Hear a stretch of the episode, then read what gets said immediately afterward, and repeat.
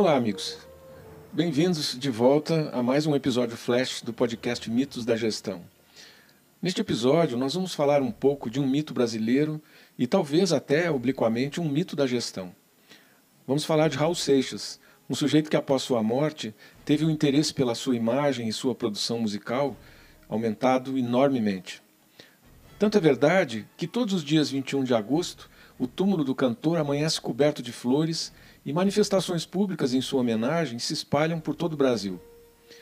Existem vários livros e trabalhos acadêmicos sobre ele já publicados, enquanto projetos de filmes e discos fazem de sua imagem um bem econômico bem valorizado, mas a verdade é que a trajetória de Raul Seixas ainda não foi até hoje totalmente avaliada.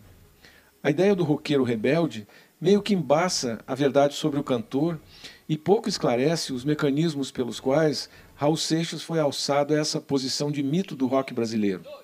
Um,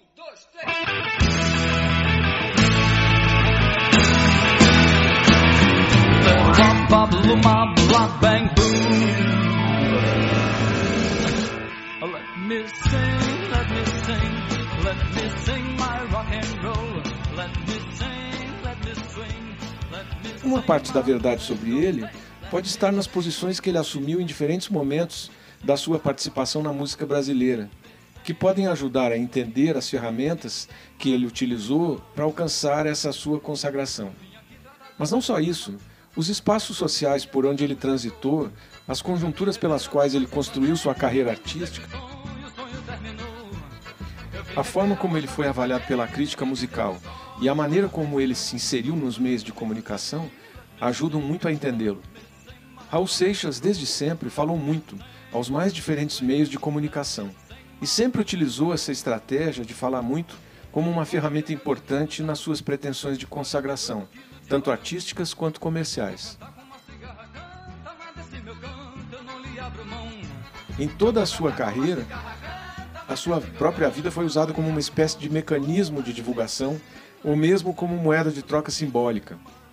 Foi basicamente falando de si e recontando sua vida que Raul Seixas procurou tanto conseguir um espaço na mídia como demarcar uma posição no campo musical brasileiro. Na verdade, as entrevistas de Raul Seixas eram sempre um espetáculo à parte. Na mídia, ele se lançou aos projetos mais inusitados possíveis. Em alguns momentos, ele jurava estar em contato direto tanto com seres extraterrestres como com magos satanistas e até com o ex-Beatle John Lennon.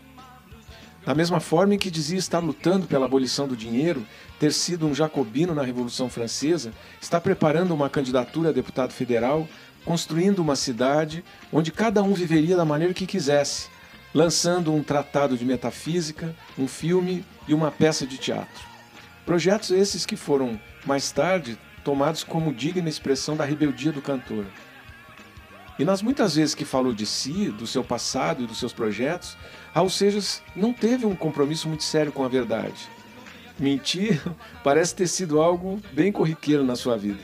Em certos momentos, ele se disse formado em filosofia. Em outros, ele tinha se formado em direito. Em outros, ele tinha se formado em psicologia. Coisas que nunca aconteceram. Raul também contou à imprensa que estava arquitetando com John Lennon uma espécie de sociedade alternativa, depois que ele foi exilado do país durante a ditadura, o mesmo que tocou com Jerry Lee Lewis em uma passagem pelo Tennessee. Essas são apenas algumas das mentiras mais conhecidas do cantor. Mas na realidade, adornar sua vida de forma a estetizar sua biografia foi algo muito comum em toda a trajetória de Raul Seixas. Mas o Raul era um homem do seu tempo, e o seu tempo eram os anos 1970. Quando se fala em música popular, na década de 1970, o foco pode ser o novo cenário econômico, político e cultural que vinha surgindo. Já se disse que qualquer década que viesse depois dos anos 1960 ficaria tonta diante dos desafios propostos por aquele tempo.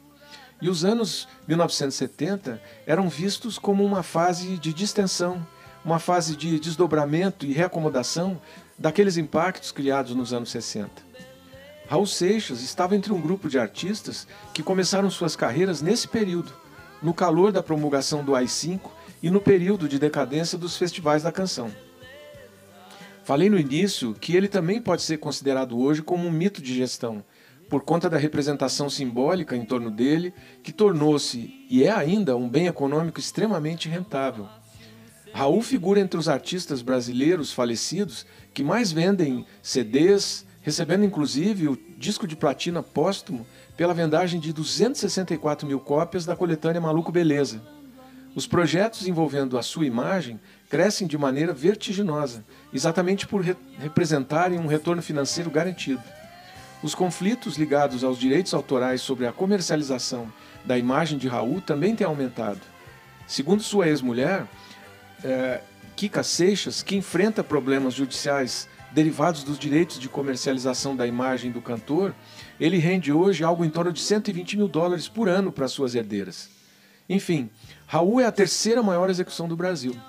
E é, as suas músicas são executadas desde botecos até shows.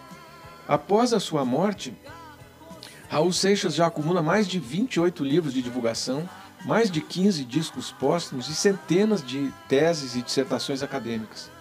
Em 1972, após participar do sétimo Festival Internacional da Canção, promovido pela Rede Globo, Raul Seixas retomou sua carreira como cantor. Quando ele conheceu o escritor Paulo Coelho em 1973, iniciou uma das suas mais frutíferas parcerias e uma amizade que, ao contrário do que muitos pensam, durou até o fim da vida dele. Era uma amizade complicada, principalmente quando se reuniam para compor.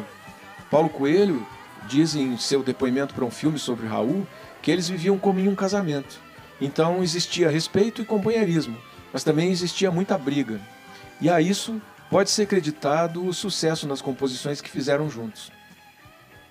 Uma das ideias da parceria com Paulo Coelho foi a Sociedade Alternativa, que chegou a ter até uma sede, papéis timbrados e mesmo um terreno onde seria construída a Cidade das Estrelas, uma comunidade onde a única lei era faze o que tu queres, há de ser tudo da lei. Era um momento em que Raul mergulhava nos estudos sobre esoterismo e magia, se dedicando à obra do mago inglês Aleister Crowley. Raul Seixas foi apresentado a todos os tipos de droga por Paulo, entrando num ciclo que acabou mudando a sua vida. Em 1979, o alcoolismo faz com que Raul precise de uma cirurgia para retirar mais da metade do pâncreas.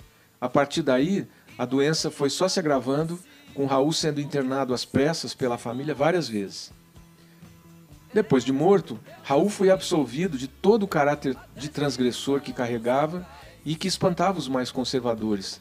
E hoje se salienta mais suas qualidades e se suaviza o que era visto como ruim, utilizando expressões carinhosas e irreverentes.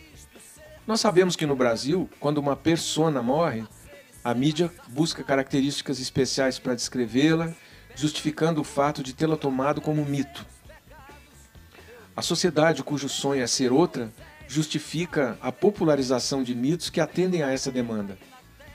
E aí dá-se um processo de identificação com a personalidade que não mais intervém na vida social.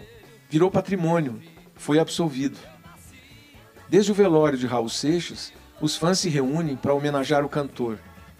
Não foram entoados cantos fúnebres durante o cortejo, que diga-se percorreu o centro de São Paulo com o caminhão do Corpo de Bombeiros.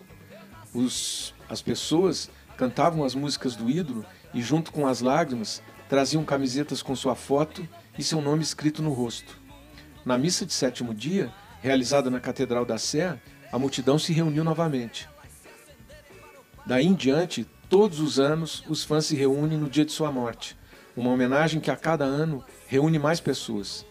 Outro aspecto que contribui para a permanência dessa obra e desse mito são os vários personagens que Raul interpretou durante toda a sua carreira: bruxo, profeta, guru, anarquista, esotérico, entre tantos outros.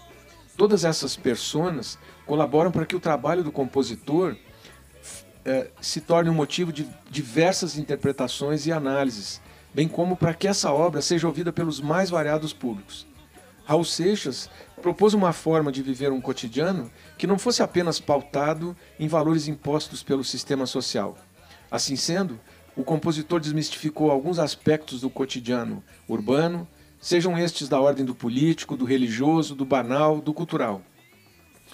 Suas canções sempre apresentam um discurso contestador, transgressor, voltado para a transformação das estruturas e, principalmente, para uma revolução psicológica do ser humano. Pense nisso.